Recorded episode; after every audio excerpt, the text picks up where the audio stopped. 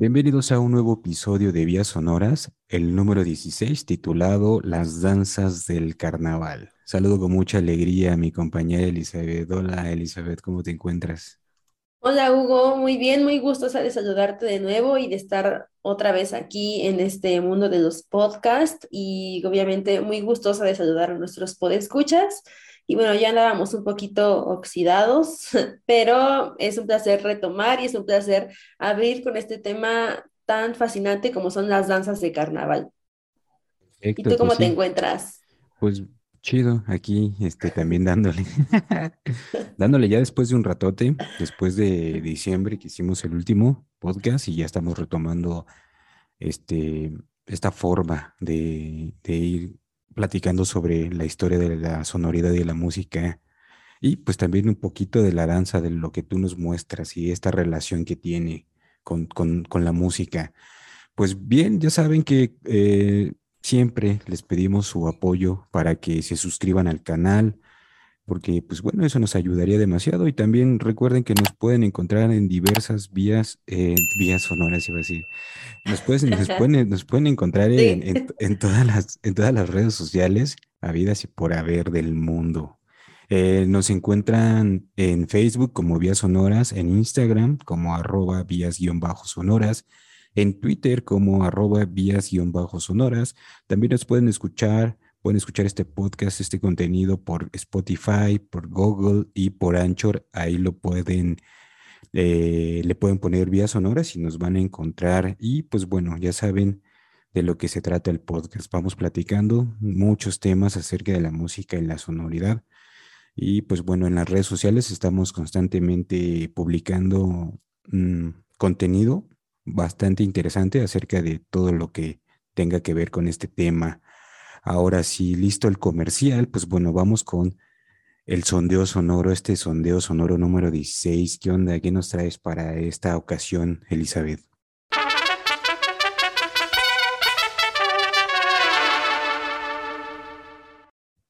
Eh, gracias, Hugo. Pues como bien dices, síganos en todos lados y también estamos abiertos a todas sus aportaciones y comentarios. Y también si tienen alguna sugerencia para el sondeo sonoro, es totalmente bienvenida, como la sugerencia que les voy a dar el día de hoy. Eh, es, es música, es material fresco, es material así súper reciente y es del mariachi Los Gavilanes de José Alfredo Jiménez. Bueno, eh, como ya hemos hablado en otras ocasiones, el mariachi es uno de los elementos más importantes de la cultura mexicana. Estoy hablando en este momento del mariachi moderno, el mariachi con trompetas, el que conocemos todos, eh, ya por su reconocimiento, ya sea por su reconocimiento a nivel mundial, ya saben que todo el mundo pide mariachi, vienen este, de otros países, quieren mariachi, vamos de gira, piden mariachi, y bueno, este mariachi no es de excepción. Y bueno, es por eso que en el año 2021 José Alfredo Jiménez Galvez y el productor José Quirós eh, decidieron formar el mariachi Los Gavilanes de José Alfredo Jiménez con 11 músicos de amplia trayectoria y créanme, muy, muy talentosos. Entonces, bueno, tras varios meses de trabajo, esta agrupación estrenó hace muy poquitos días, de hecho creo que fue hace una semana o un poquito más, su primer tema y además hicieron un video oficial titulado Los Gavilanes. Todo esto fue bajo el sello de Luz Record en honor al nombre del mariachi. Además de que dicho tema también es título de una película mexicana de la época de oro que fue protagonizada por Pedro Infante, quien interpreta el tema principal, el cual es de, de la autoría del rey José Alfredo Jiménez. Entonces, eh, pues es un mariachi prácticamente eh, nuevo. Eh, y viene material pues obviamente nuevo, este, fresco, está, está muy padre, está, muy, está de muy, muy, muy buena calidad, toda la interpretación, la ejecución, todo está increíble. Y bueno, además de iniciar grabaciones con sus propios temas, también han ido interpretados por José Alfredo, José Alfredo Jiménez Nieto, perdón, y Alexander García, mejor conocido como El Fantasma. Bueno, recordemos que la música del mariachi es hoy día pues patrimonio cultural de la humanidad. Esto fue declarado por la UNESCO en el 2011. Este, y por tal motivo, este mariachi, los gavilanes de José Alfredo Jiménez, llegaron con todas las ganas y con todo el punch para hacer crecer y aportar este, mejor de ellos a, este, a, la música mexicana y sobre todo a este proyecto. Entonces, bueno, el primer sencillo que lanzaron se llama Los Gavilanes y está disponible en Spotify, en Amazon Music, en todas las plataformas. El video lo pueden encontrar en YouTube. Y pues bueno, síganos en sus redes sociales, están como eh, los gavilanes, de, Mariachi los gavilanes de José Alfredo Jiménez en Facebook, en YouTube, en Spotify, Amazon eh, Music. Y bueno, síganos y cuéntenos qué les pareció este sencillo y esperamos tener más noticias de, de los gavilanes. Le mando un abrazo muy fuerte a Juan Carlos Pérez López, que está en el ARPA. Y bueno, esta, esta reseña fue cortesía de Nico PR. Entonces, ese fue mi sondeo, mi sondeo sonoro, Hugo. ¿Qué te parece? ¿Tú qué nos traes? Cuéntame. Bien, excelente, pues eh, ya, ya lo habíamos platicado un poquito, ¿no? vale muchísimo la pena que este, las nuevas generaciones escuchen a José Alfredo Jiménez y también que se mantenga el legado de este cantautor tan importante para la escena musical en México. Y pues bueno, qué, qué buena recomendación. Yo no los he escuchado y voy a ponérmelos a escuchar. Pues bueno, yo, yo traigo a este algo bastante alegre también, este, pero con instrumentos de viento. Eh, voy a recomendar, bueno, ahora en este sondeo sonoro, si es como una recomendación eh, a la banda Costa Chilena una banda que se dedica a tocar pues chilenas, merequetengues y otros ritmos relacionados de la costa de Guerrero y Oaxaca. Son unos chavales que ya llevan su rato, eh, no tienen un disco físico, al menos eh, por lo que sé y por lo que busqué en sus redes sociales, pero se presentan constantemente en lugares, en foros eh, tan es así que han estado en el metro. Yo los vi en el metro una o dos veces y me pareció increíble. También los vi por ahí, por la calle de Madero una vez. Eh, y traen una fiesta increíble, una fiesta que, pues, que te invita, ¿no? O sea, puedes llegar así como de curioso y terminas bailando, terminas agarrando la silla como torito y ya con unos tragos de mezcal, pues bueno, o sea, se recrea toda esa este, todo ese baile, toda esa fiesta de la costa chilena en la Ciudad de México. Y me parece que, es muy válido. También los he visto, bueno, no, no, los he ido a ver así, pero me enteré que han estado, por ejemplo, en el Alicia, ¿no? Uno de los lugares icónicos para el underground mexicano y que pareciera extraño, pero pues la música tradicional mexicana de repente tiene sus toques underground, ¿no? Porque solo en ciertos lugares se, se llega a tocar ellos, te digo, o sea, siempre están activos en sus redes sociales, en Facebook, en Twitter, hacen dinámicas, suben eh, videos, fotografías de los lugares donde se han presentado, tienen su canal de YouTube y ahí, pues bueno, también nos, ponen eh, los videos y la música que ellos ejecutan. Entonces, pues bueno, dense un, un chance de escuchar a la banda Costa Chilena, porque pues, la verdad estos chavales sí traen traen, traen mucho, este, mucha alegría y mucha, mucho baile, ¿no? Que, es lo que hace falta de, vez en cuando, ¿no? Salir de lo cotidiano y, echar el dancing, ¿no? Así saliendo del metro, de repente ves a la costa chilena y pues ya, sacas todo el estrés con un dancing ahí bastante chido. Eso es lo que traigo en mi sondeo sonoro. Pues es una excelente recomendación y ay, sí, la verdad es que siempre se agradece un buen bailongo con un mezcalito. Eh, este, espero, esperamos pues pronto encontrarnos en algún lugar, en algún, en algún evento, por ejemplo, ahora que es en Alicia, ¿no? Tal vez en el Ilvana o en el Pishkuwil, que son los lugares donde uno se va a fandanguear. Entonces, pues ojalá nos encontremos por ahí y pues ya con un mezcalazo, pues ya nos echamos unos merequetengues o unos, unas chilenas así, muy, con mucho movimiento de cadera. Así, sí, sí. Sí, entonces está así muy bien que, como dices, las nuevas generaciones, la música mexicana no está muerta, no es una pieza de museo, no es algo intocable ni inamovible, sino que al contrario, ¿no? Está más viva que nunca y tan es así que como lo vimos, eh, lo estamos viendo con este sondeo sonoro, estos chicos están tocando chilena así eh, a todo lo que da en todos los lugares. y también pues estos, estos muchachos de, del mariachi Los Gavilanes de José Alfredo Jiménez, pues que van guardando legados y que hacen exactamente lo mismo, ¿no? Guardar el legado de la música mexicana y más bien estar ahí aportando, ¿no? Y poniendo siempre la semillita. Entonces, está increíble. Vayan, busquen estas dos agrupaciones en sus redes sociales, escuchen, escúchenlos y ya nos platican ahí qué onda, qué les pareció. Sí, sí, sí, y sobre todo yo, yo creo que para como un sábado de la noche, ¿no? Que, que estás con los amigos, de repente te pones a la costa chilena y después ya te sigues con un poco de, de este mariachi eh, que trae el legado de José Alfredo Jiménez y pues yo creo que es una buena combinación, ¿no? Casi, casi no pasa en las reuniones a veces, empezar con lo movido y terminar con lo tristón o con lo que, que pega en el sentimiento, en el corazón. Pues bueno, vámonos, vámonos de inmediato al tema. ¿Qué onda, Elizabeth? ¿Qué vamos a ir viendo hoy? ¿De qué se trata este episodio número 16? Muy bien, pues vámonos, vámonos tendidos, eh, bueno, no tanto, pero bueno, en esta ocasión, como mencionábamos al inicio, vamos a hablar de las danzas de carnaval. Entonces, bueno, ya todos sabemos que en el carnaval hay, hay caos, este, exceso, destrucción, como, como dice ese encabezado de, muy famoso que dice que va a haber este sexo, marihuaniza y no sé qué tanto, ¿no? Sangre, pelos. Sangre, pelos y todo. Sangre, pelos, marihuaniza.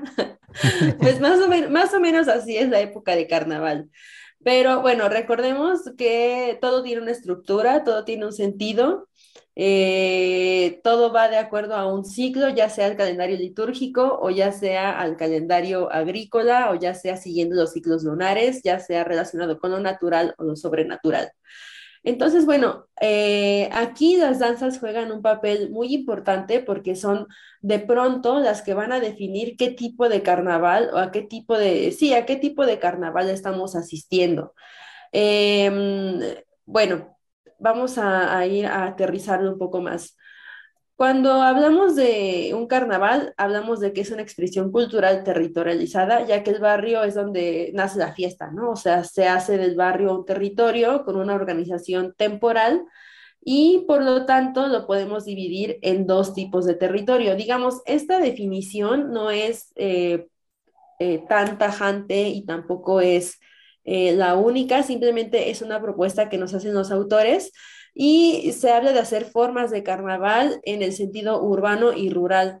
También hay formas de hacer carnaval acompañadas de danza, ya sea eh, teatralizada. Ese es, un, ese es un punto muy importante, que las danzas son una teatralización y también son una materialización de ideas individuales y también de más bien de memorias individuales y cada vez se hace una memoria colectiva ya juntando a todos los danzantes de las cuadrillas, o de las camadas.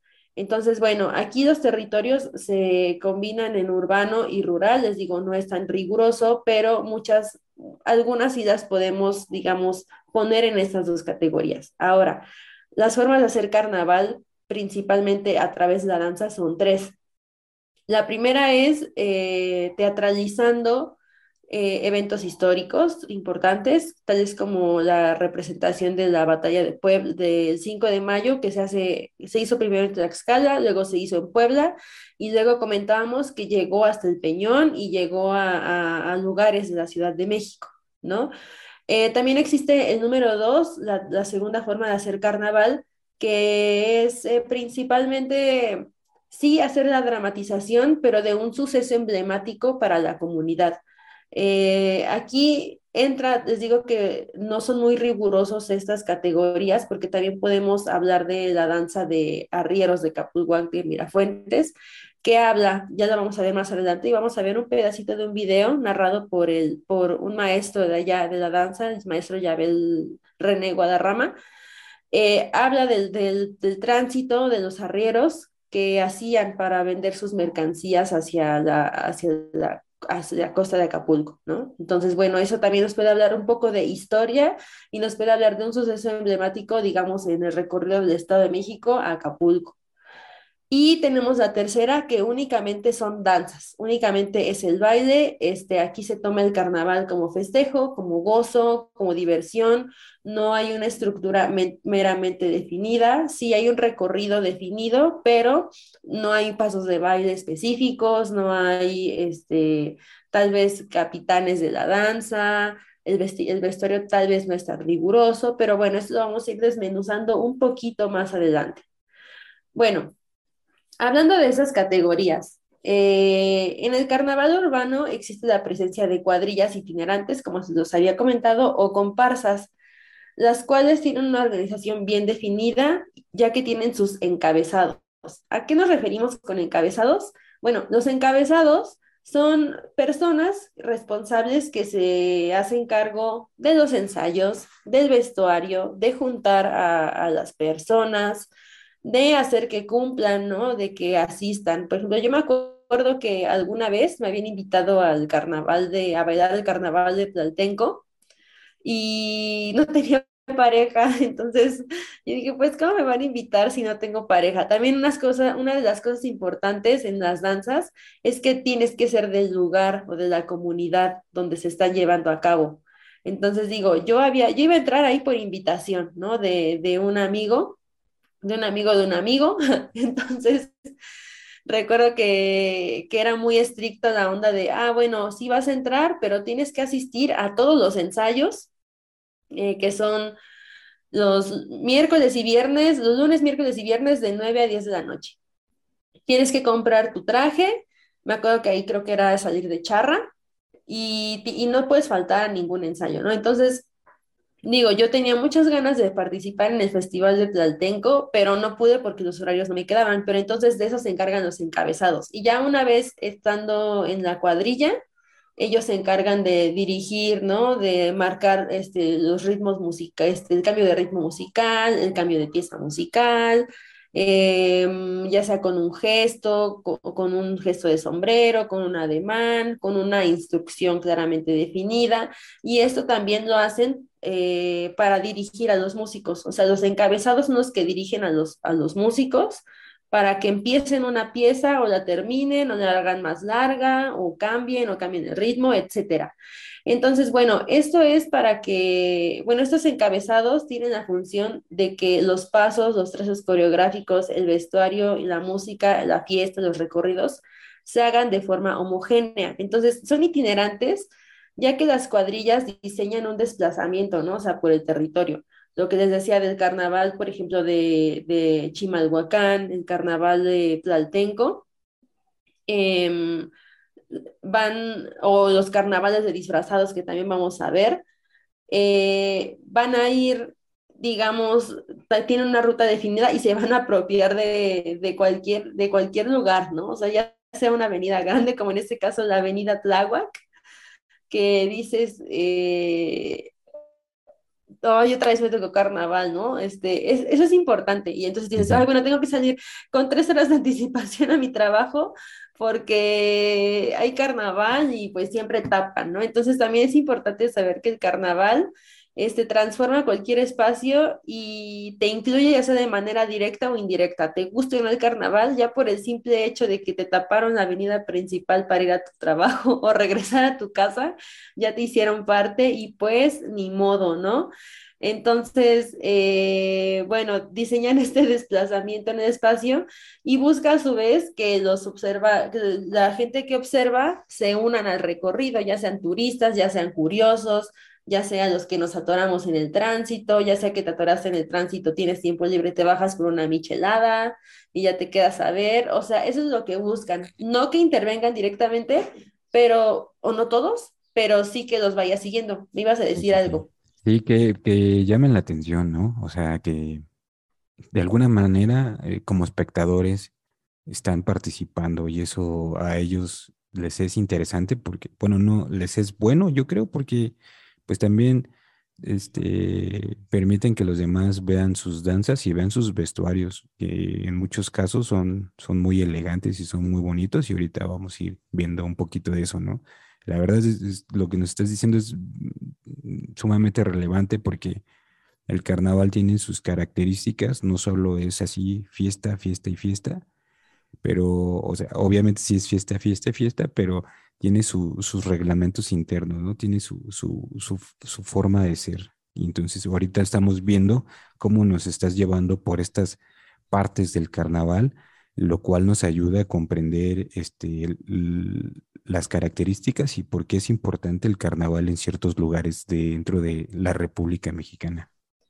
Sí, así es, como dices, los vestuarios, o sea, sí es importante mostrarlos porque, por ejemplo, no, no solamente son bonitos y, y, bueno, obviamente son muy bellos muchos de esos vestuarios, pero también son muy costosos, ¿no? O sea, realmente tú te das cuenta de cuánto vale, de cuánto cuesta un traje de charro, ¿no? Ya sea del carnaval de Tlaltenco o de Chimalhuacán. Ah, porque también hay una disputa, ¿no? Entre que según dicen, dicen por ahí los de Chimalhuacán, que los de Tlaltenco, acá en Tláhuac, les copiaron el carnaval.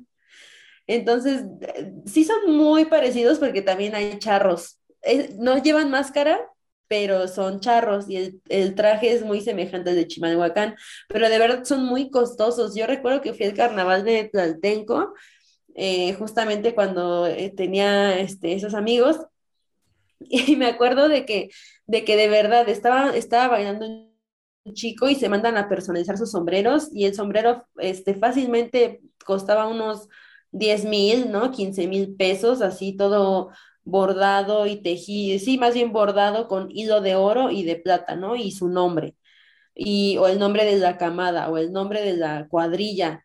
Entonces, eh, sí es muy importante para ellos justamente, como estabas mencionando, que los vayas siguiendo y que los vayas viendo, porque no es cualquier cosa portar un traje de charro, ¿no? O sea, es una inversión bastante grande, al igual que en Chimalhuacán las que están vestidas de quinceañeras o las que están vestidas pues con algún vestido, ¿no? Bonito. Ahorita vamos a ver y también vamos a ver las similitudes. Eh, con este carnaval de Chimalhuacán y este carnaval de Tlaltenco porque también en Tlaltengo existen dos tipos de cuadrillas, o sea, es que marca, es que la danza de verdad tiene este, juega este papel importantísimo porque nos muestra también un poco de estatus social. Ahorita lo vamos a ver. Entonces, bueno, danzas de carnaval que podríamos este, considerarlas como urbanas, ¿no? Tenemos, como ya lo mencioné, el carnaval de Chimalhuacán. Eh, tenemos que ya sabemos en el estado, ¿no? De México. Tenemos el carnaval de Tlaltenco, que se divide en dos, la sociedad, que son así como la clase alta, digamos, o el estatus más alto, y el club, que es como un rango más abajo, ¿no? Tenemos los carnavales, este, tenemos el de Amajac también, que lo podemos contar, lo podemos ahí meter también en, en las dos categorías, ahorita lo vamos a ver, porque ellos no buscan tanto que lo sigan, sino no les no importa tanto el espacio, pero lo que importa es que los veas, que los veas danzar en la cuadrilla. Pero digamos, no podemos tampoco nombrarlo como itinerante, pero lo podemos meter en esa categoría un poquito de, danzas urbanas, porque lo que importa es que lo veas, o sea, el Catrín con Levita, ahorita vamos, voy a describir un poco cómo son las danzas, los carnavales de Morelos, ¿no? De chinelos, que ves Tlayacapan, que son los más este, comunes, bueno, los más famosos, Tlayacapan, Tepoztlán y Yautepec. Y también este, vamos a ver que hay diferencias en el traje, ¿no? Entre los Tlayacapan, que su traje es totalmente una túnica blanca con franjas azules. Por ahí les pusimos una encuesta en, Instagram. Ya si no la contestaron, pues ya ni modo, pero al rato voy a subirles una explicación, ¿no? De, de, cuáles eran las diferencias que les puse. A ver, ¿de dónde son estos chinelos?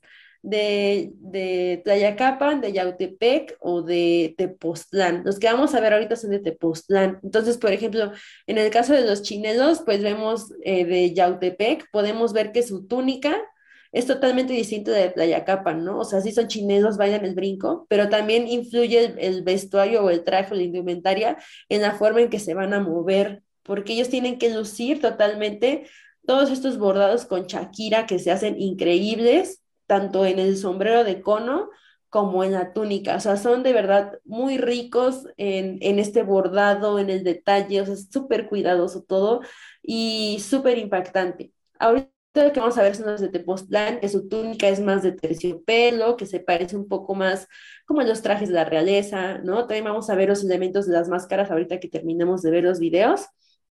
Como muchas de estas máscaras tienen un tinte europeo, ¿no? La barba, los ojos azules, el, cabello rubio, eh, o el cabello negro, pero la tez muy blanca, las chapas, eh, bueno, las mejillas súper rosadas, ¿no? Ahorita vamos a ver los de Tepoztlán, que les digo que es un poco más como de la realeza, y su, y su baile sí es, sí es el brinco de chinelo en todos, pero también tiene que ser un poco más mesurado por el traje, ¿no? Que es como un poquito, nos remite como algo más, más suave, un poco más, más sutil. Y, y también un, un, carnaval de disfrazados que vamos a ver, que es de los Reyes La Paz. Entonces ahí vamos a ver que no hay estructura, este, todos están disfrazados de Paw Patrol, este, y van ahí con la Miche, ¿no? Y se ve la banda. Entonces, Hugo, si nos apoyas, este, o si, si nos puedes apoyar con la, con compartir pantalla de los carnavales urbanos, y vamos ahí, este, medio, vamos a explicar algunos datos, por favor. A ver, carnavales urbanos. Es el otro. Ah, ese, ese mero. Gracias.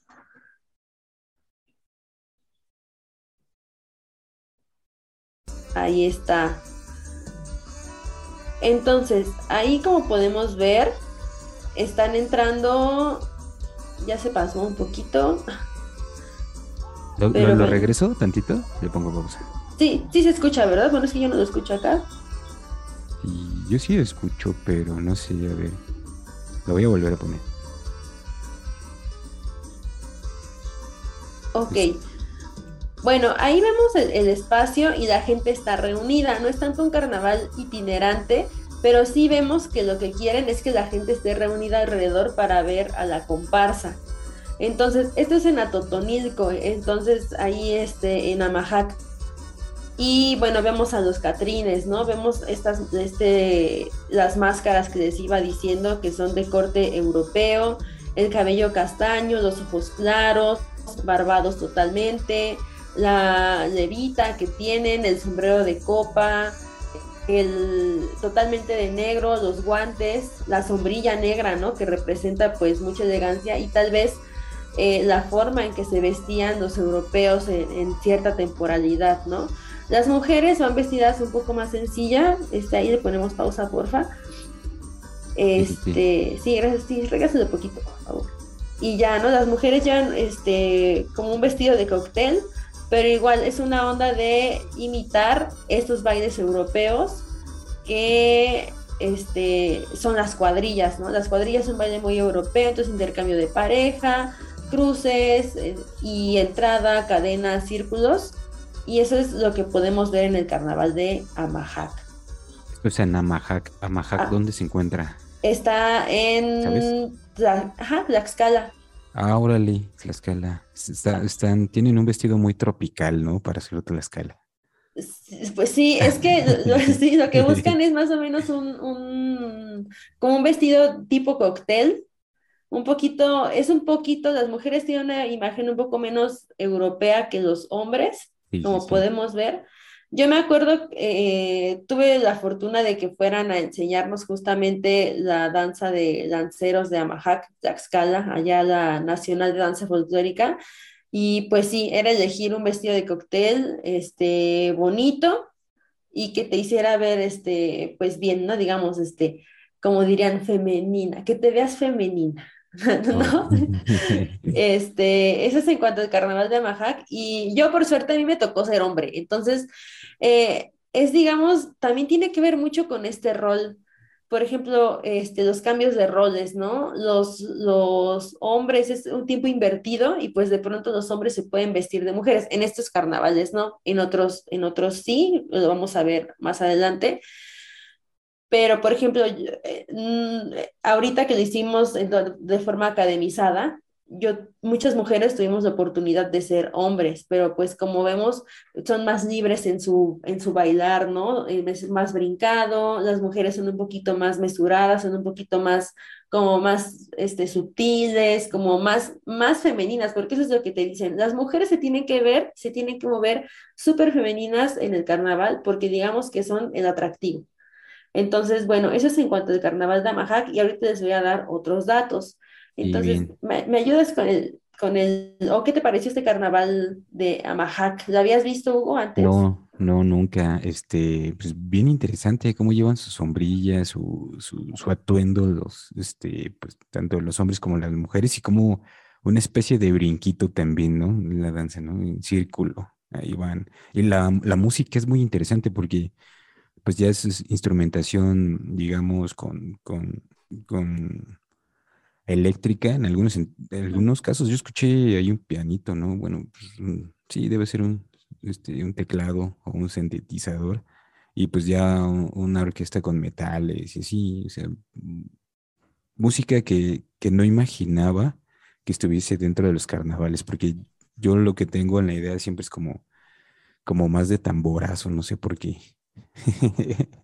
Sí, es, es, es, muy común, pero sí, como dices, por ahí hay un sintetizador. Yo recuerdo de nuestra entrada, de la entrada que bailamos, que era pan, tara, tara, tara, tiriqui, tan, tan, tara, pa, pa, pa, Entonces, todo eso se hacía con cinte y entonces iba acompañado con una orquesta muy rica, ¿no? Así en instrumentos. En algunos podemos encontrar clarinete, saxofón, trompeta, y son orquestas de entre 20 y 40 músicos, ¿no? O sea, son muy, muy, muy grandes. También lo mismo va a pasar con, con el carnaval de Chimalhuacán, la dotación instrumental es muy parecida. Entonces, sí, este, es, es, muy europeo, tanto en, el, en la indumentaria de los hombres como en la indumentaria, como en la forma de bailar, que es de cuadrilla meramente, y en, en esta cuestión musical. Entonces, vamos con el siguiente ejemplo, por favor, que ahí es la danza, que es Chimalhuacán. Esto es del 2020, alcanzaron a hacer carnaval todavía. Entonces ahí le, le echamos play, por favor. Gracias. Y como vemos ahí están los charros y las charras. ¿No? Entonces, eh, el bordado de los charros es súper, súper, súper detallado, hilos de oro, hilos de plata, en este caso muchos son eh, hilos de oro, igual es baile de cuadrilla, ¿no? Tienen también sus nombres, este, hay verónicas, hay otro tipo de, de cuestiones, y ahí digamos su encabezado es este, es este chico o este charro que lleva la caja. La caja está como llena de, de monedas. Ah, yeah. Ajá, y él es el que va llevando el ritmo. Entonces no se deben salir de ese ritmo y todos los pasos, si lo, pues, si lo ves, suena así. Este tiene que ver mucho con este sonido de la caja. Entonces ese va solito, ese charro va solito y va este, indicando los cambios y también a través de la caja los cambios de ejecución. Como vemos también el traje de las charras está ricamente este, bordado, ¿no?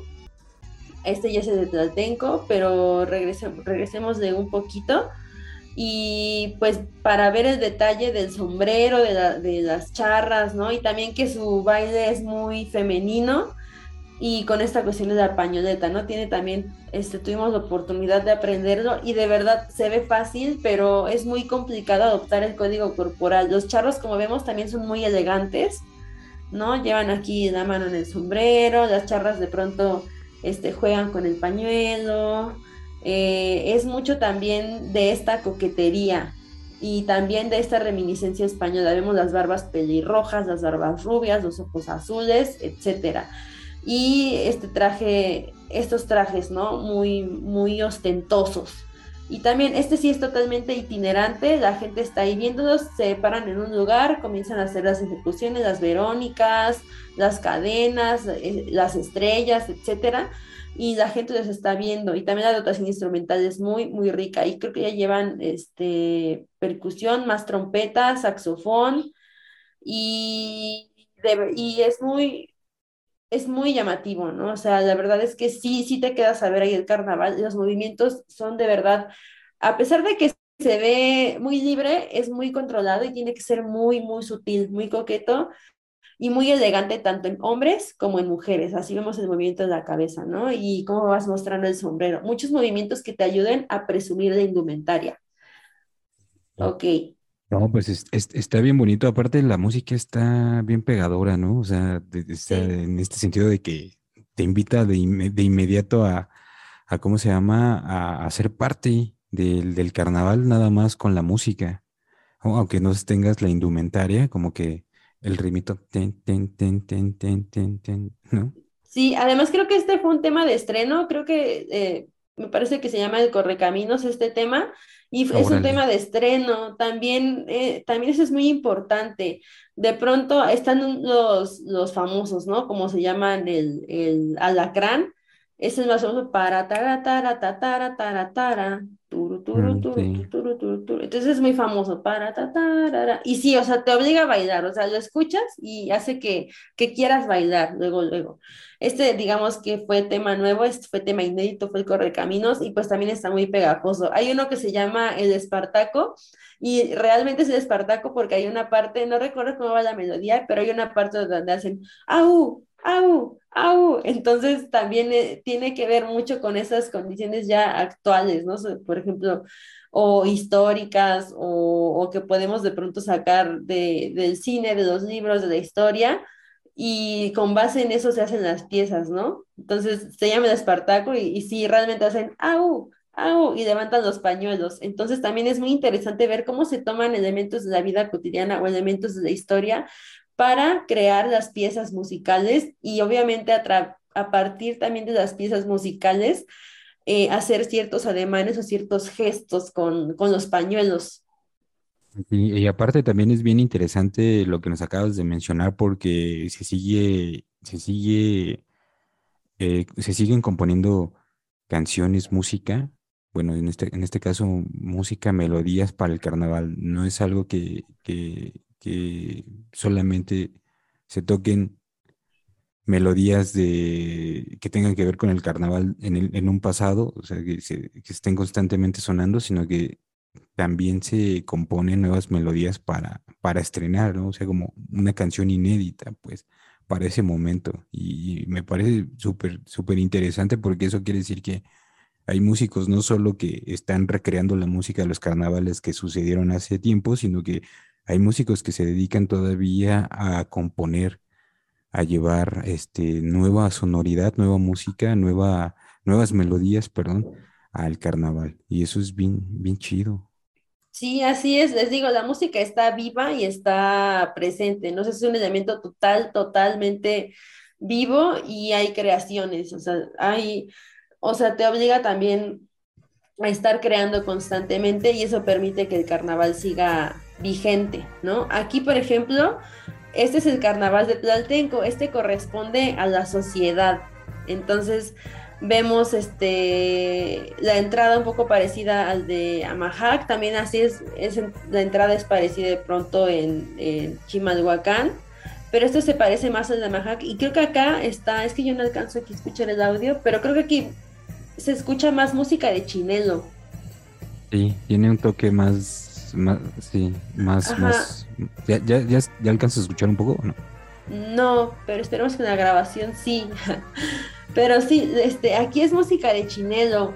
Y de hecho en Tláhuac bailan los chinelos de una manera muy particular. De hecho la bailan así como en el carnaval de Tlaltenco.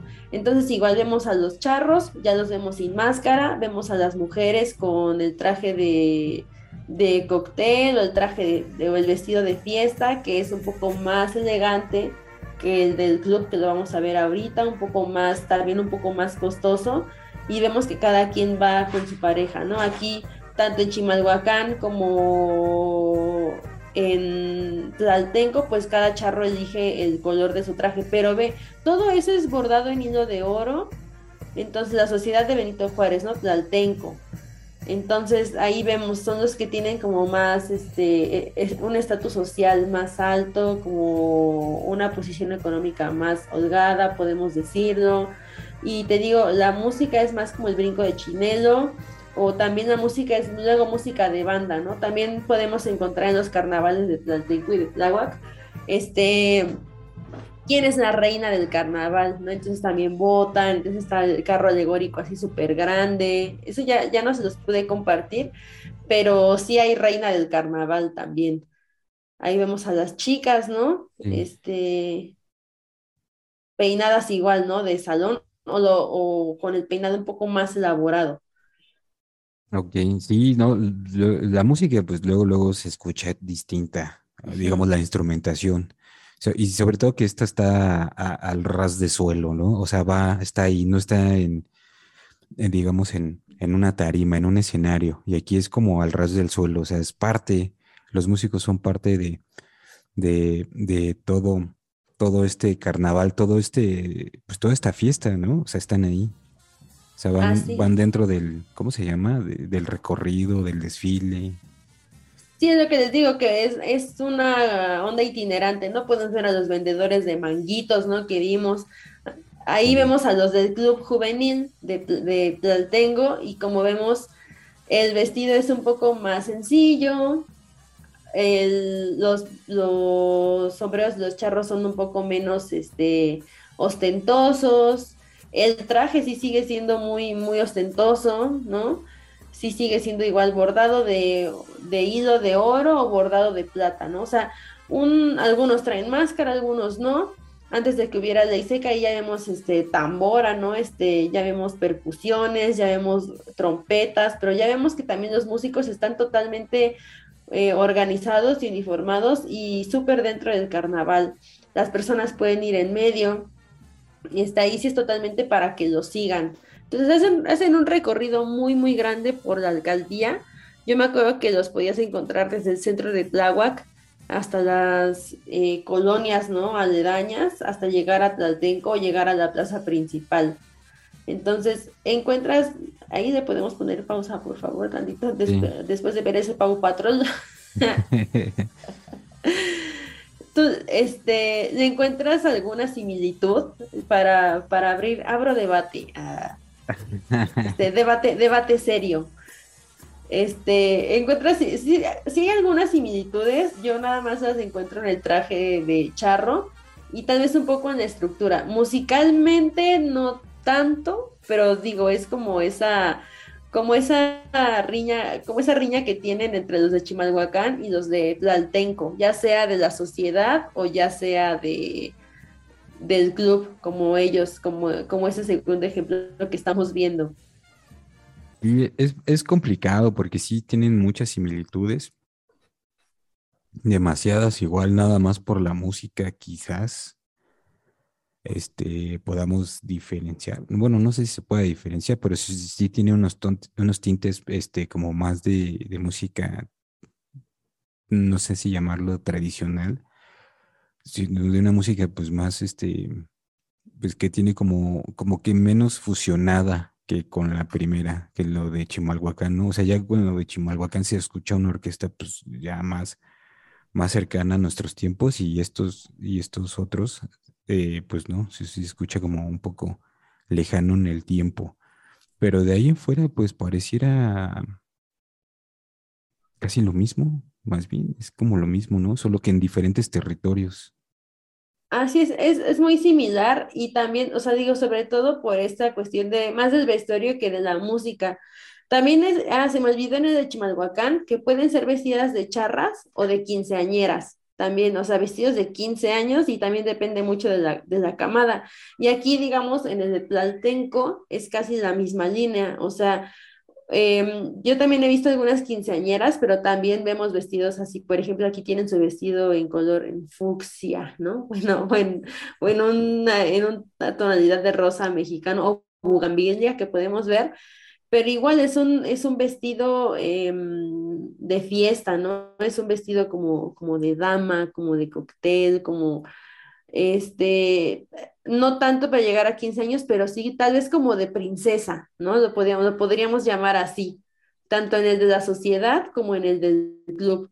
Y el traje de charro, pues sí es muy parecido. Y como bien dices, la música em, Tal vez si su estructura es menos compleja y las figuras tal vez musicales son menos complejas aquí en el carnaval de Tlaltenco que en el carnaval de Chimalhuacán. Y pues, por ejemplo, yo, no yo he escuchado más música, como dices, popular, ya muy conocida en ambos carnavales de Tlaltenco, que en el de Chimalhuacán, que sí hay piezas, digamos, ya de rigor, como esta de El Alacrán, el Espartaco, o esta nueva pieza del Correcaminos. Entonces, de pronto sí es complicado, pero la dotación instrumental nos ayuda mucho y el estilo de bailar, que es un poco menos elegante que el de Chimalhuacán.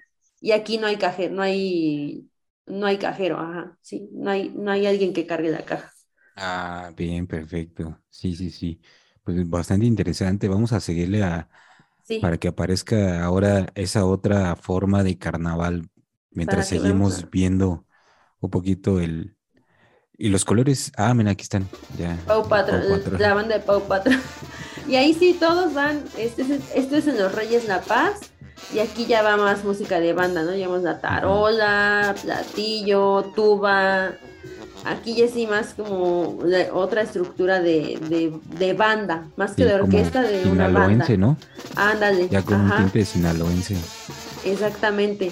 Y pues ahí pues tocan, digamos, los éxitos, digamos, del momento, o también este, piezas más, más antiguas, pero ahí va ese disfraz, ¿no? O sea, no hay una, no hay pasos definidos, los pasos son más libres, digamos que los que están más uniformados son los músicos, la gente va en medio, entonces eh, esto es, es totalmente la representación de un carnaval live Pau Patrol, este, ya un poco acalorados, ¿no? Después de llevar esa botarga, pero así como podemos encontrar a Pau Patrol, podemos encontrar a Goku, podemos encontrar a Pikachu, podemos encontrar, ahí vemos a este chico con su cheve que se me antojó, este... Este, ahí es un poco, ahí sí es un poquito más desordenado, tal vez lo, y vemos cómo cierran, ¿no? La calle principal, y pues prácticamente es, es, eso, ¿no? Eso es totalmente un carnaval urbano en toda su expresión. Entonces, si quieren ver estos videos, amigos, vayan a YouTube para que este, puedan ver, apreciar todas estas imágenes. Entonces, esto es en Los Reyes de la Paz y también fue en el 2020. Ah, bueno, porque también cabe aclarar que los carnavales se hacen entre febrero y marzo. Empiezan un domingo antes del miércoles de ceniza y terminan un martes antes del jueves santo. Pero ahí está, Carnaval de los Reyes de la Paz 2020, previo a la pandemia, espero. Sí, porque se ven muy tranquilos. Sí, muy relajados. Vamos a ver a continuación, estos, allá por, este, por donde vives, ¿hay carnaval? No. ¿No? No, no, no, no, por donde yo vivo no, no, no, no, no, no hay. Estaba justamente averiguando si había alguno cercano para poder ir, pero no, no me encontré ni uno. Este, voy a seguir buscando para ver si, si también si puedo ir, si puedo ir, este, ir y, grabar y tratar de ver todos tus elementos y si no, pues voy a tener que viajar al Peñón o a ver a dónde voy a, hacer un poco de, explora de ¿cómo se llama? De antropología del carnaval. Ándale, una, una, este, una etnografía, ¿no?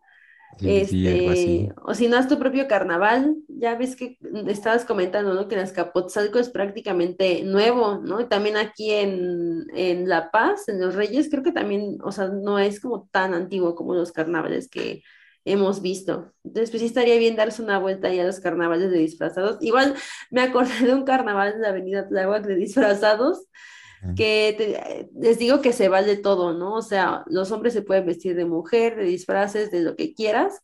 Y me acuerdo que una vez que iba hacia Tláhuac, me encontré en la avenida cerrada y me quedé ahí mucho tiempo porque habían toda una cuadrilla, toda una, así, pues una cuadrilla en cajas de Barbies, y todos eran Barbies, entonces dije, oh, wow, nunca lo había visto, o sea, también el esmero que tienen en crear sus, sus disfraces es, es, es muy, pues es increíble, a mí, a mí me encanta, nunca había visto un carnaval con, con cajas de Barbie, con Barbies vivientes.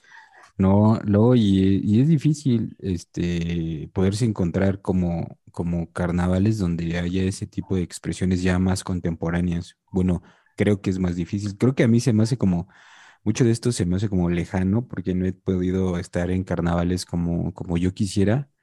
Este, pero, pero es, es, es interesante formar parte de, de, ello, ¿no? O sea, ya sea con, con un traje como más tradicional o con o vestido de algún elemento globalizado como Barbie o Pau Patrol, ¿no? Algo así.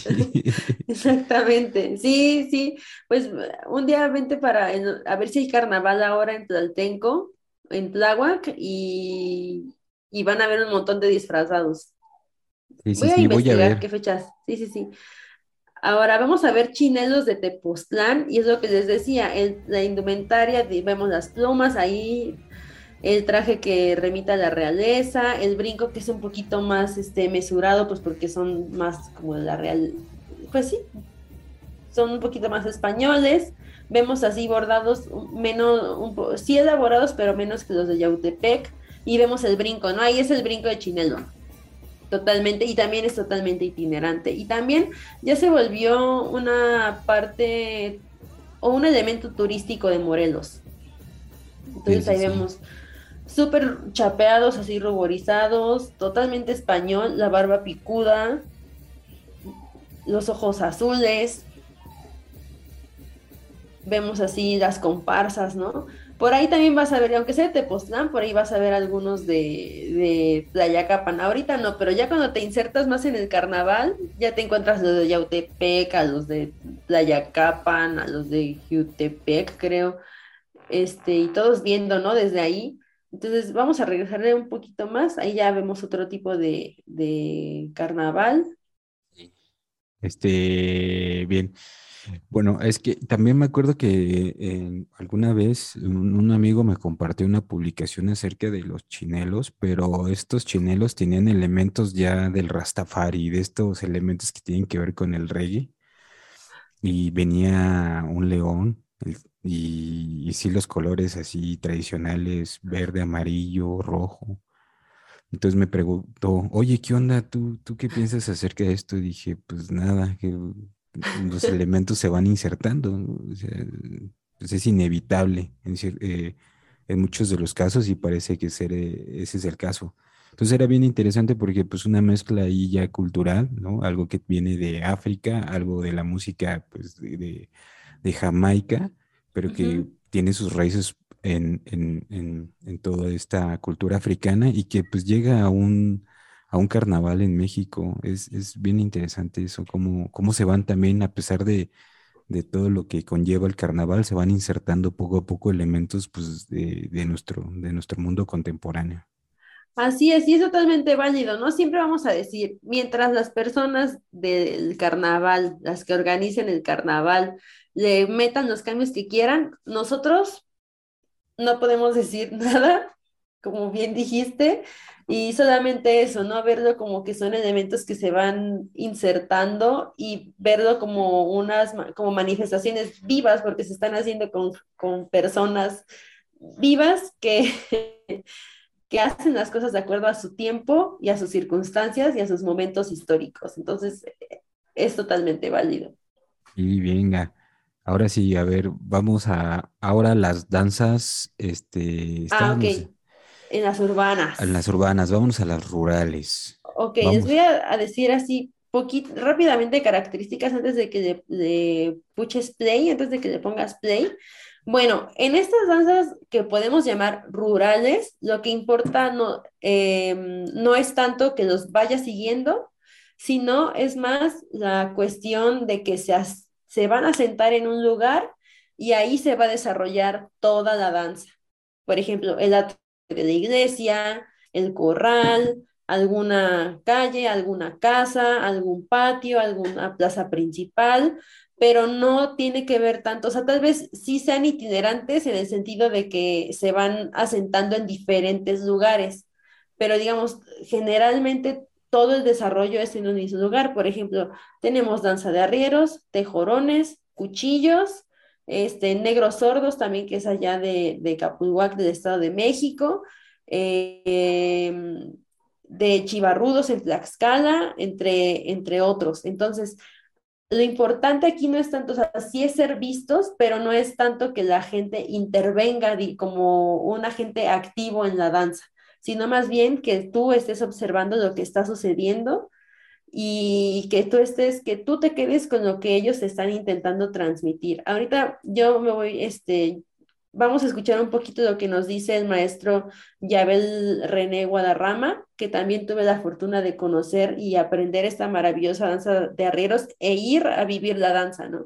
Ahí sí nos dejaron estar un poquito adentro, bailar los rizales, bailar eh, las diferentes partes de la estructura.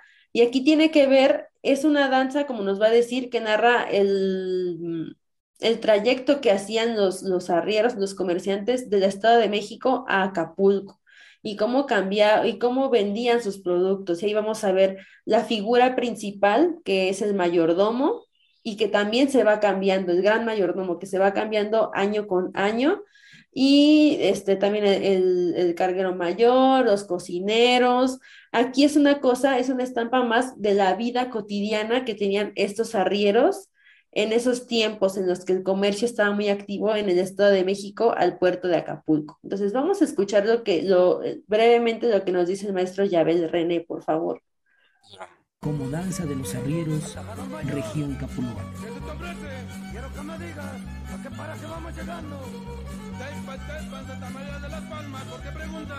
Esta danza hace alusión a los viajes que los arrieros realizaban a las costas del Pacífico y Guatemala, así como a las mercancías que transportaban procedentes del galeón de Acapulco, mismas que mercaban e intercambiaban con productos del Estado de México.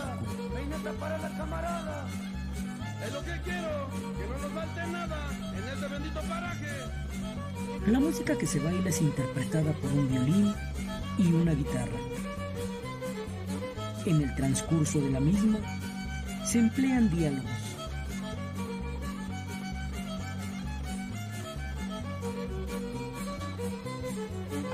La tradición oral afirma que la danza de los arrieros. Ok.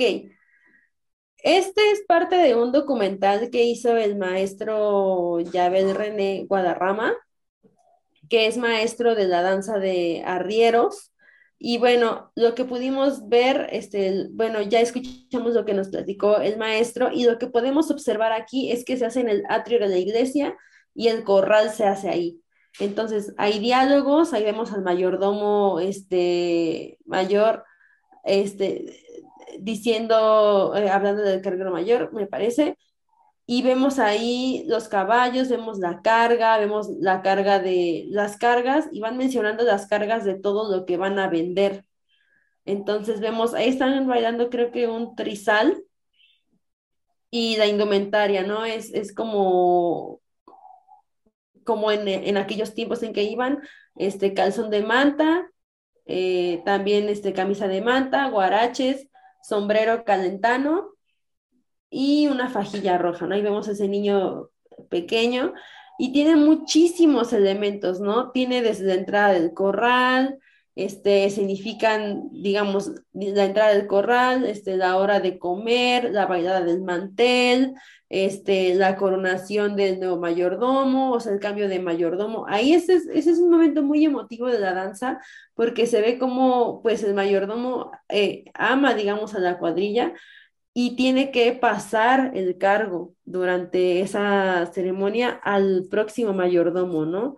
Y, le va dando una serie de, instrucciones que tiene que llevar a cabo en, como mayordomo de la, de la cuadrilla de arrieros. Entonces, ojalá tengan la oportunidad de ver este pequeño documental del maestro eh, Yabel René Guadarrama. Está ahí en su canal de YouTube y nos da muchos datos muy interesantes y de una manera muy, muy amena lo que significa esta danza de arrieros. Entonces, yo agradezco mucho la oportunidad de haberla eh, conocido, de haberla danzado y de haber ido justo al lugar donde se realiza. Entonces, ahí también habla un poco de jerarquías porque también está como las cuadrillas como de más alto rango, como las más antiguas, como las más nuevas pero todas tienen un mismo fin, que es contar o narrar esa historia de los arrieros, los arrieros que van hacia el puerto de Acapulco. ¿Cómo ves su esta danza? Interesante, o sea, está, está bien bonita y aparte, pues la instrumentación musical aquí es de cuerdas, ¿no? De cuerdas y ahí con un tamborcito, me parece, no, no alcancé a distinguir muy bien, pero, pero pues es, está, está, es, es, es algo totalmente distinto a lo que a lo que se llega a ver en la ciudad me, me pareció extraordinaria. No la conocía tampoco, ¿eh? es como caramba. Sí, así es, de instrumentación es, guitarra, violín y me parece con trabajo, en algún, ah, eh, sí, con trabajo, que es lo que se escucha como tal vez como la percusión, es más, es un contrabajo. Si el maestro Yabel René ve esto y no es contrabajo, corríjame, por favor. Vamos a continuar con la danza. Venga. Y aquí vamos a ver en el siguiente video. Esta es danza de rubios de Huxtlahuaca. Y como vemos, están danzando en la pues en el atrio de la iglesia. Ahí vemos también que están, digamos, chivarrudos, ¿no? Eh, eso también narra una serie de acontecimientos en torno a la agricultura, me parece. Em, y como vemos, no es una cosa, una cuestión tan itinerante, sino es más bien una cuestión asentada. No buscan que la gente participe de forma activa, no buscan este tampoco que, que los vayan siguiendo. Ahí vemos la dotación instrumental, guitarra, violín. Entonces es un poco, no sé si decir que es un poco más íntimo, pero está un poco más alejado de la gran urbe está un poco más alejado así como de las grandes masas, o sea, es, un poco más relajado en el atrio de la iglesia. Em, eso es, prácticamente, no es para que vayamos viendo las diferencias entre una danza y otra. Entonces, por ejemplo, ahí podemos ver también el traje que es muy ostentoso, ¿no? Este, estas chaparreras con pelito de, pues creo que sí es de chivo, la cuera, estos son, estos son más los caporales, pero tiene muchos más personajes esta, esta danza de rubios. Alguna vez les compartimos una, una publicación en Instagram, la voy a buscar y se las voy a compartir, ¿no? Entonces también es conocida como danza de, de los pachecos y se baila en comunidades de, de como en Santa Rosa y San Miguel de este, San Sebastián. Bueno, se ejecuta en varios, en el tipo de carnaval, ¿no? Como decía, y se caracteriza por estar conformada por hombres cuya apariencia es robusta, como lo estamos viendo, y están ataviados con máscaras de madera con expresiones rudas, ¿no? Porque son los caporales. Como vemos, podemos alcanzar a ver ahí, sus expresiones son rudas y tienen, aquí, aquí no son españoles, sino es más gente, este, como podemos ver en la parte de Oaxaca, tenemos mucha mucha, este, mucha población afromexicana. Entonces, eso también tiene que ver mucho con las máscaras. Y bueno, están cubiertos de chivarras, espuelas, sombreros costeños, así como mascadas, y también participan mujeres que vayan al compás de los sones. Las mujeres son un poco más cadenciosas. Y bueno, narra la historia de cómo tiempo atrás los hombres arreaban el ganado y principalmente este ganado era el bovino, porcino y equino mismo que se adquiría en la costa de Oaxaca y de Guerrero para ser vendidas en los estados de Puebla y Veracruz. Entonces, Huaca era el paso obligado para esta actividad. Entonces, aquí encontramos una semejanza con la danza de arrieros, ¿no? El comercio, este, los pasos, los pasos, este, mm, muy establecidos y también los caminos que tenían que ser obligados, ¿no? Como, como en el Estado de México que tenían que ir hacia el puerto de Acapulco. Y también vemos un poco de historia eh, a través de la danza de cómo el puerto de Acapulco era un lugar muy importante para el comercio, era un lugar muy importante para vender cosas y para adquirir cosas. Entonces, esta es la danza de rubios de, de Huaca, Oaxaca. Entonces, ahí vemos un poco de historia y eso se me hace muy valioso, ¿no? Estar, ver la danza también como un medio didáctico, ya sea en el carnaval, ya sea en, cualquier temporalidad. Eh, aquí no tiene tanto que ver como este desfogue como en las danzas urbanas y más bien es contarnos un poco la, historia y también eh, en algunos casos tienen que ver con algún santo patrono. A continuación vamos a ver una danza de cuchillos que es de Tlaxcala, de Toluca de Guadalupe.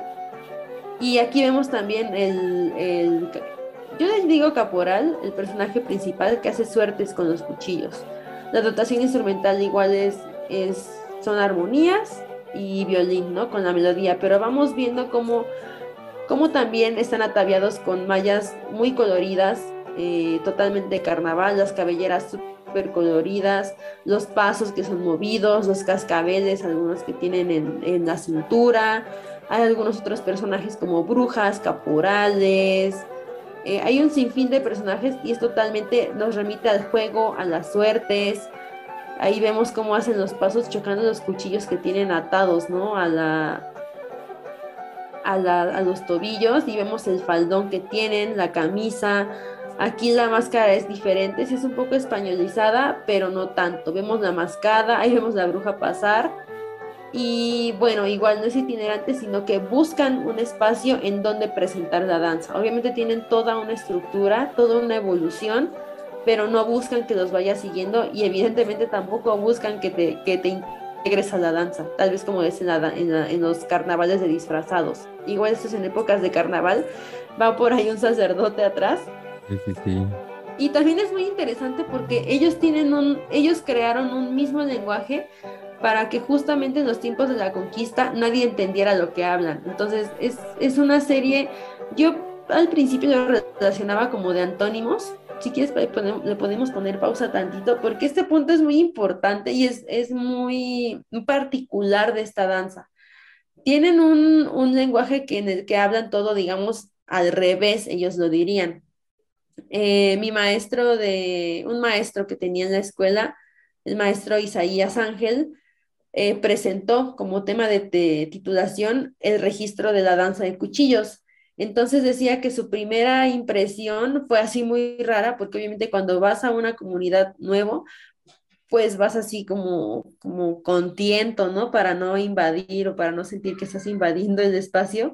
Y entonces le dijeron, este, salte de la casa y vete a cagar. Dice que le dijeron eso. ¿Y qué dijo? ¿Qué, ¿Qué dijo? No, pues perdón, no, ya me voy. Que eso le dijo el maestro de la danza. Y así que estaba todo sacado de el maestro y le dijo, no, más bien, esto significa métete, a la, métete aquí con nosotros y vente a comer.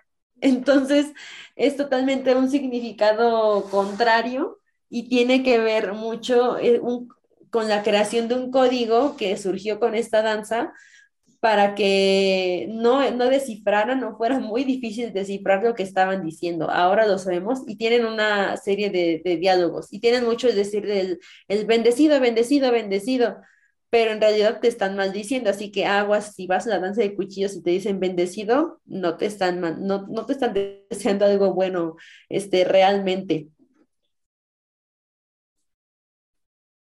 ¿Cómo ves, Hugo?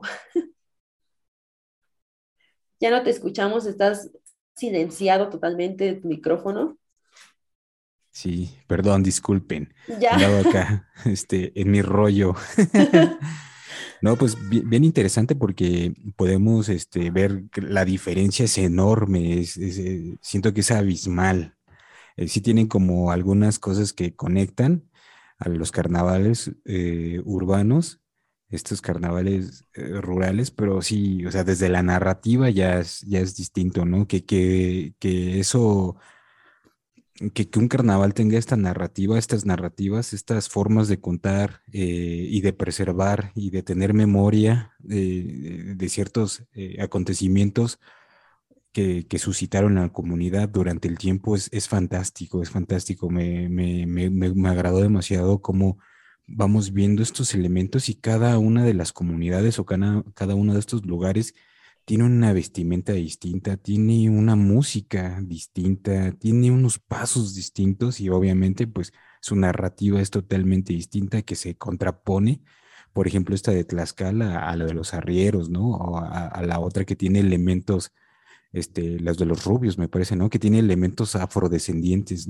Entonces es, es, es, es, fantástico ya viendo esta, digamos, este, por este viaje que nos has llevado, pues todos estos elementos, ¿no? Y, y, se nota, se nota de inmediato la diferencia entre un carnaval rural y un carnaval eh, totalmente urbano. Así es, y es totalmente distinta la narrativa, la dinámica, los trajes, incluso la temporalidad, eh, los significados, o sea, es, es muy, son muy particulares y sí se nota la diferencia entre solo tal vez bailar o tener una narrativa específica. Sí, sí, sí, se nota demasiado y es, esta de los cuchillos es fantástica. ¿Son, ¿son de verdad los cuchillos o sí, son, de utilería? Verdad. ¿Sí? No, no, no, son de verdad, totalmente. Qué dominio. Así es, sí, y luego hacen, y no has visto las suertes que hacen con la cuerda, o sea, también, o sea, van saltando la cuerda y hacen suertes con los cuchillos, o sea, tienen que hacer sonar los cuchillos en cada brinco que dan así con la cuerda, pam, pam, o en cada ejecución, evolución con la cuerda, este, tienen que hacer, este, tienen que mostrar ese dominio. Aquí lo que vamos a ver es la danza de tejorones de Pinotepa de Don Luis. Y aquí vamos a ver a, digamos, se pueden decir que es como una maringuía o una indita, también le dicen, y va dirigiendo junto con otro tejorón vestido totalmente diferente, con un traje totalmente distinto, ya sea de otra corbata, de otro color, van dirigiendo la, danza y los cambios, los cambios en las evoluciones, los cambios de son, el cambio de son y los tejorones aquí que van también burlándose un poco de los españoles, de esta manera en cómo se visten. Y alguna vez vi un documental muy bonito que decía que los tejorones eran seres que habían salido de los sueños. Eso es lo que nos dicen un poco de los tejorones y también tiene que ver mucho con el juego. Tienen muchos juegos que no son conocidos, como de, atraparse o de atrapar como algún otro personaje de la danza. Tienen un jarabe en el que bailan. Ahí vemos su tocado, ¿no? De plumas de gallo, este, totalmente elaborado de plumas de gallo. Y estas mascaritas chiquititas de los, de los tejorones que estamos viendo la dotación instrumental, por ahí podemos ver a los músicos, también es guitarras y violín. Y estos guajes, ¿no? Enormes que traen. Entonces también es una forma de, tal vez de burlarse de los españoles y de los bailes que tenían, sobre todo en el jarabe y en la indumentaria. Pero es muy interesante cómo nos dicen que son que son que es inexplicable la imagen de los tejorones porque salieron de los sueños, nacieron de los sueños. Eso se me hace muy bello. Oh, está tremendo, está tremendo. Aparte el discurso está muy bien este, desarrollado en las danzas rurales, ¿no? Es que es como este, siempre reflejando al pueblo, ¿no? A la gente de, que, que, trabaja la tierra, que trabaja el ganado. Sin en cambio los, los urbanos, al menos lo que vimos, es como imitar la opulencia que, tenían los, grandes hacendados o, esta opulencia de los españoles. Aquí es lo contrario. Y me parece que es un discurso muy, muy, muy, muy valioso, muy interesante, porque ya son dos perspectivas muy distintas, muy, muy, muy distintas. Así es. Es, eh, concuerdo totalmente contigo a través de simbolismos muy marcados, ¿no? Como, como estamos diciendo, nos envuelven a una, a una teatralización, a un, a un concepto o algún significado profundo. Aquí vemos a, los, a la danza de negros sordos, que igual es de Capulhuac, en el Estado de México. Y bueno, esto, los negros sordos se remonta también a contarnos un pasaje de la historia de las grandes haciendas este, cañeras en la época colonial, ¿no? Que estas se vemos que, o hemos visto a lo largo de la historia, que han sido muy importantes y de cómo se fueron asentando, ¿no? Y aquí vemos también la, burla, pero de un, hablando de un momento histórico específico, de cómo, este, de cómo se burlaban de los esclavos negros, más bien los, los, naturales se burlaban de los esclavos negros traídos de África, este, para que trabajaran en la región agrícola del estado de Morelos y también en algunas este, poblaciones de Malinalco en el Estado de México. Entonces, aquí también tiene que ver un poco de, esta cuestión de de los africanos que llegaron, un poco de la historia, un poco de cómo vivieron, de las burlas que vivieron este, esta población y pues de cómo se va transformando también eh, en la época de carnaval y de cómo nos, de cómo nos arrojan eh, estos datos históricos.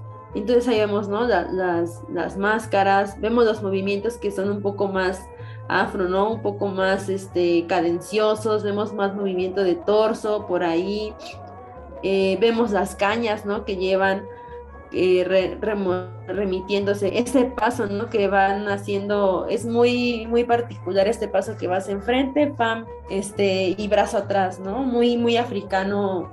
Eh, la onda, muy africano el baile y esto, remitirse las haciendas azucareras y también cómo eran los movimientos en la jornada de trabajo. Sí, justamente lo que iba a decirte, o sea, tiene que ver, o al menos según yo vi como que esos movimientos de, la jornada de trabajo, o sea, dentro de pues, los planteos de caña. Exactamente.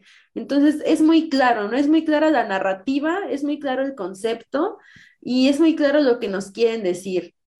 Entonces, y es muy clara el momento histórico que nos quieren contar o el momento de la vida cotidiana que se vivió en ese momento de la historia. Entonces, sí, como, como dices, ¿no? Y como, como observaste justamente, son movimientos tal vez les digo, más que se remontan más a la danza africana, pero que tienen que ver con los movimientos del código corporal de una jornada de trabajo en estas haciendas cañeras, azucareras, que eran súper importantes en la época de la colonia, ¿no? Entonces eso es lo que tenemos con los negros sordos. Oh, tremendo. Y aparte, ah, perdón, aparte aquí se ve más la participación de la mujer, ¿no? Bueno, que nosotros que vimos fragmentos no, no supimos si, si hay más elementos femeninos, pero al menos aquí sí se ve más, más, este, como, como más suelto, o sea, como más natural eh, la participación de la mujer, ¿no? Porque vemos que andan por ahí. Sí, exactamente. Hay mujeres, digamos, siendo mujeres y hay hombres vestidos de mujer. Entonces, este, no hay problema. También tiene que ver mucho con esto del carnaval, en lo que, en la que casi todo está permitido. Generalmente en las danzas no se admiten mujeres, es muy raro, salvo en las que vimos de, en las danzas urbanas, pero en, las, en el ámbito rural es muy difícil ver a mujeres siendo mujeres en las danzas o participando. Ahorita ya se está viendo más pero digamos en esta, en esta forma de permitir todo, de invertir papeles, pues vemos la participación activa de las mujeres y de los hombres también siendo mujeres, ¿no? En cambio de rol. Entonces, eso también es una observación muy importante y muy interesante. Eso es todo lo que tenemos en cuanto a danzas rurales. ¿Qué ibas a decir, Hugo? No, nada, que el niño que aparece ahí este, va con todo, con toda la alegría. Es, es, es fantástico verlo, cómo, cómo está ahí, bailando Sí, con toda la fuerza. Dices, caramba, qué, qué padre. qué bonito. La verdad, tremendo, tremendo, tremendo. Sí, es que desde chiquititos, sí. es que es lo ¿eh? importante. Desde chiquititos les van este, inculcando la danza. Obviamente, si ves a tus papás danzando, pues es el, es el ejemplo, ¿no? Que te vas, que te vas a llevar. Entonces, eso es muy importante porque el carnaval se mantiene vivo y estas manifestaciones, ¿no? Involucran a toda la comunidad como, pues como vimos, ¿no? Hombres, mujeres, niños, este, ancianos, todo, todo el mundo participa, ¿no? Si es profesionista, si te, si te cambiaste de ciudad, pero quieres regresar a, a tu tierra a bailar en el carnaval y te dejan, pues también, ¿no? O sea, eh, es muy importante cómo conviven y cómo se hacen estas estructuras sociales y como dices, el niño va con todo, ¿no? O sea, el tipo de carnaval va bailando y, y, va ahí echándole todo el, todo el punch, está, es increíble y me parece también muy hermoso. Entonces, ¿cómo viste este viaje a través de estos, de estos carnavales? Pues muy, muy, muy bonito, la verdad me gustó demasiado, ya viéndolos, ya escuchando un poquito de, la música, eh, cómo las diferencias se entienden perfectamente entre lo urbano y lo rural, las narrativas que tienen cada uno de estos y, sobre todo cómo es muy combativo eh, eh, el ámbito rural, ¿no? Siempre pegándole a las autoridades, mientras que el carnaval urbano pues tiene más bien tintes de imitar a, las grandes, este, a la gran, a la, a la élite, ¿no? A la, a la grandeza, a, todo esto, pero los dos son sumamente importantes y vitales para, para eh, cada sociedad y, no sé, me, quedé muy satisfecho, con ganas de seguir, la verdad está muy, muy padre, bonito tema. Sí, hay muchas danzas de carnaval hermosas y nos podríamos quedar aquí haciendo 15 temporadas de carnavales, pero bueno, mejor hay que seguir buscando, investigando y si podemos asistir, ¿no? Ahorita ya que con todas las medidas de, de, sanidad, de seguridad. Ah. También. Pero bueno, ahorita ya que estamos vacunados, digamos, con nuestras tres dosis, no dejar de cuidarnos, pero ya podemos salir un poco menos temerosos, obviamente cubrebocas, careta pero si se hacen, pues ojalá tengamos oportunidad de, de ir a algún carnaval y traerlo, ¿no? Aquí como de primera fuente. Em, lo que yo puedo concluir, ¿no? Ya para irnos de este tema, es que, bueno, es a través de este viaje, de este, pues, pequeño viaje por el Carnaval de México, puedo concluir, o podemos concluir que es una expresión cultural, como vimos, territorializada, y que tiene una gran serie de elementos y una estructura que nos envuelve en una dimensión de simbolismos, como ya nos, como nos comentaba Hugo, ¿no? A través de la danza, la música, la indumentaria y actitudes, ¿no? Como ahorita que vimos en la jornada laboral, entre muchos otros para darnos un significado cultural profundo. Esto pasa sobre todo, como estábamos comentando, en la expresión, este, en las danzas rurales esto ya es a través de la teatralización de acontecimientos históricos o de sucesos muy emblemáticos para una comunidad. Podemos hablar de que pues es una época de transición del invierno hacia la primavera o del tránsito de difuntos hacia otro plano, ¿no? Es época de desfogue, de exceso, de desahogo y es el fin o quizá el comienzo de una serie de rituales venideros en el año por lo cual podemos decir que es una época de transición y, que podemos manifestarla a través del cuerpo, ¿no? Este, pues con la danza, con estos movimientos. También aquí podemos ver o, podemos concluir de todo esto que el carnaval, ya sea urbano o rural, o rural, en ambos se ponen de manifiesto jerarquías, pues formas de organización de una comunidad, la cual está totalmente inmersa, ya lo vimos en los videos, ya sea de forma directa o indirecta, como el caso de los encabezados. También los personajes pues establecen un carácter o identidad y tienen la facultad de pues de posicionar, ¿no? Y nos permiten distinguir ciertos carnavales de, de otros. Ya lo vimos en la danza de cuchillos, quién es el más virtuoso, ya lo vimos en la danza de arrieros, quién es el mayordomo, ya lo vimos en la danza de tejorones, quiénes son los que cambian el ritmo o las ejecuciones, este, ya lo vimos en muchas de las danzas, ¿no? Ya lo vimos en la danza de Chimalhuacán, que el que lleva la caja es el que marca los cambios, etcétera. Entonces también eso nos marca, nos marca el estatus y nos marca la distinción de los carnavales. Eh, y pues también, ¿no? Nos deja ver el estatus de las camadas, como en el de Tlaltenco, ¿no? Que tenemos la sociedad o el club. Eh, también vemos eh, muchos elementos también un poco más abstractos, como esto que decimos de los, de los que son salidos de los sueños, como los chinelos que al final van a ir conviviendo todos al mismo tiempo. Este, mm, vemos, muchos, vemos muchas formas de ver la vida de todas estas comunidades a través del carnaval. Entonces, pues eso sería, digamos, lo que puedo concluir. Eh, fue un gusto enorme haber visto estos videos, haber compartido, haber viajado hacia estos, hacia estos carnavales, hacia estas danzas, hacia estas comunidades y ojalá tengamos oportunidad de asistir a algún carnaval si se llega a organizar.